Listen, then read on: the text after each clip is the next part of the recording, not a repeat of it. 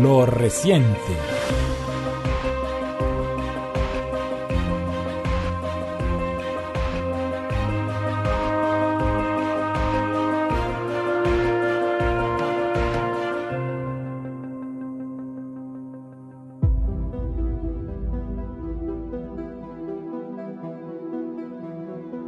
¿Qué significa en realidad el patriarcado? En las últimas décadas, la ideología feminista se ha ido imponiendo en el mundo y también en Latinoamérica. Lamentablemente, por el recrudecimiento del maltrato a las mujeres, ha tomado mayor fuerza como movimiento social. Si bien el feminismo no es uno solo, sino que hay tipos y niveles de radicalidad, su discurso se basa en torno al machismo, la violencia y los derechos. De allí que el sentimiento, justicia y solidaridad en busca de una verdadera equidad y acceder a mejores condiciones de vida para las mujeres han este proceso. Este es un fenómeno complejo que pese a la legitimidad de su lucha, corre el riesgo de perderse en medio de terminologías de ideólogas feministas, que han insertado en las ciencias sociales y en la academia, de manera que las teorías de género se han convertido en una manipulación de conceptos estandarizados que responden a una agenda global, con formatos de comportamiento basado en las libertades sin condicionamientos. Una de tantas confusiones que se manejan es sobre el término patriarcado. Originalmente se utiliza para expresar el poder de los padres, cabezas de familia. Estos padres cumplían ciertas responsabilidades básicas como jefe de hogar. Este poder se refería a su capacidad de cumplir ciertos trabajos para conseguir básicamente alimento y techo para su familia. Esta relación poder-deber se fortalece con las doctrinas religiosas, principalmente monoteístas, que delimitan los roles femeninos y masculinos dentro de los conceptos de paternidad, maternidad y fraternidad. La palabra patriarcado ha ido redefiniéndose con el paso de los años, en especial en las últimas dos décadas. Hacia 1960 los movimientos feministas comenzaron a utilizar esta palabra para definir la organización sistemática de la supremacía masculina y la subordinación femenina. El patriarcado se define como un sistema de autoridad masculina que oprime a las mujeres a través de instituciones sociales, políticas y económicas. En estos dos conceptos se nota claramente un sesgo para radicalizar su ideología, en el primer caso usando los términos supremacía contra subordinación sistemática y en el segundo utiliza palabras más contundentes, autoridad y opresión, creando un claro antagonismo conceptual que poco a poco sostiene una corriente hostil, específica hacia los hombres, así también involucra a las instituciones dirigidas por hombres como promotoras de la opresión.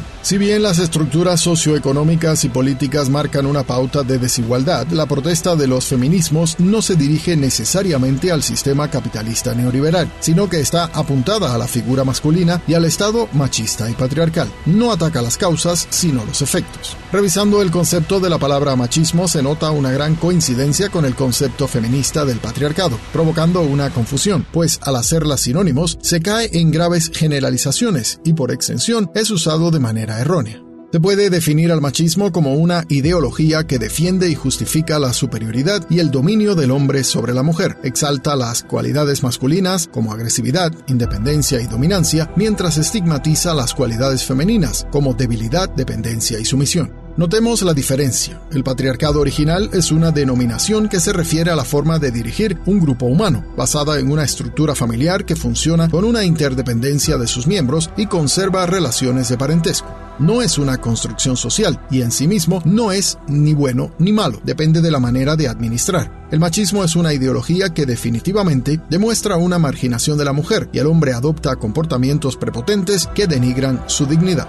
El patriarcado, bien concebido, es simplemente la autoridad del padre, que establece reglas y supone un sistema de protección más cercano y seguro para la mujer, tema que en la actualidad tanto se habla a nivel jurídico, traspasando la obligación del hombre al Estado. Es decir, antes la mujer tenía derecho a su hogar para gobernarlo, significaba un respaldo económico y un estatus social. Hoy el Estado debe proporcionarle a la mujer trabajo, educación, seguridad, etc., pero no puede darle afecto y amor. En estudios sociológicos y antropológicos se han ido añadiendo otros elementos que amplían el discurso feminista, la autonomía personal, la participación en el espacio público y derechos reproductivos. Si bien estas son reivindicaciones sociales muy justas, su enfoque desestima las diferencias naturales de hombre y mujer desde el punto de vista biológico y psicológico que las mismas ciencias modernas exponen. Por el contrario, se ha declarado una guerra a los sistemas patriarcales, principalmente a la religión, induciendo a las mujeres a la liberación de esas ataduras por lo tanto reniegan de la institución matrimonial que las oprime. Esta situación lo único que ha conducido es a exacerbar el machismo, elevar el índice de divorcios y madres solteras que pasan a ser jefas de hogar. Su poder no ha aumentado, sino que ha multiplicado sus responsabilidades, sobrellevando las cargas de manutención, por lo que son más propensas a caer en la explotación laboral por necesidad.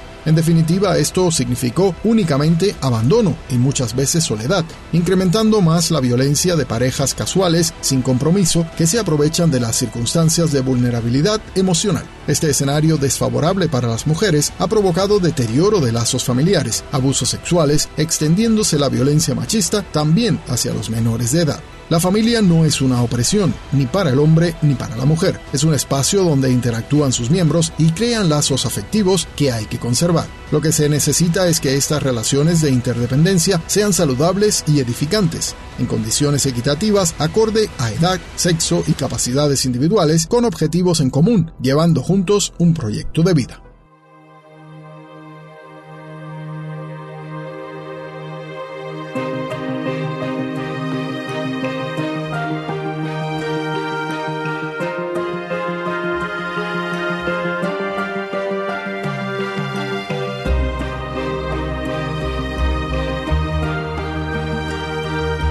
Gracias por escuchar los podcasts de Radio Segundo Paso.